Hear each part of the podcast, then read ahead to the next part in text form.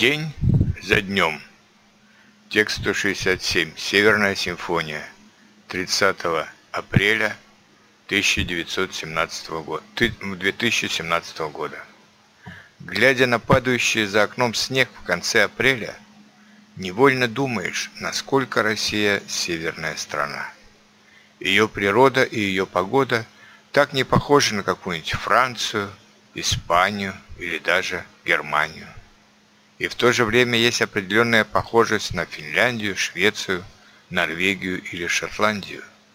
Недаром существует легенда о варяжском князе Рюрике, который пришел в земли восточных славян и организовал на этой территории большое государство Русь со столицами сначала в Новой Ладоге, затем в Новгороде и затем в Киеве.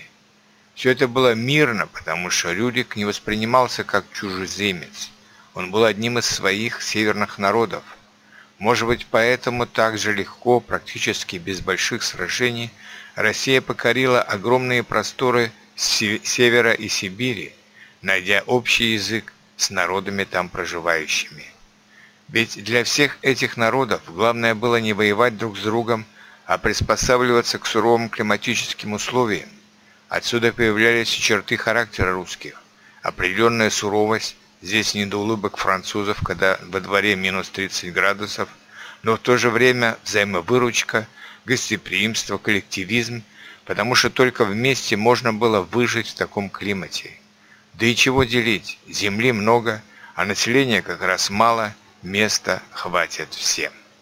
Разумеется, России никогда не достичь при таком климате равной конкурентоспособности с западными странами – Наше промышленное производство всегда будет требовать больше энергии, а наше сельское хозяйство не может получать такой большой урожай, как в Германии, Франции или Испании. Но разве это самое главное, самое важное в жизни? Оставим гонку за первое место в мире, отдадимся музыке нашей Северной симфонии и будем счастливы жить в этом неторопливом мире северной природы.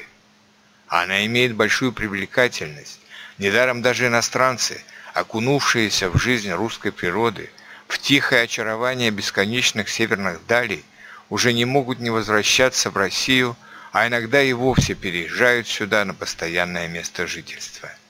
Если миру не суждено будет сгореть в новой мировой войне по глупости военных или по излишней амбициозности некоторых политических лидеров, то России – с ее северными просторами, с бесконечными лесами, с могучими реками и сердечными людьми большое и счастливое будущее.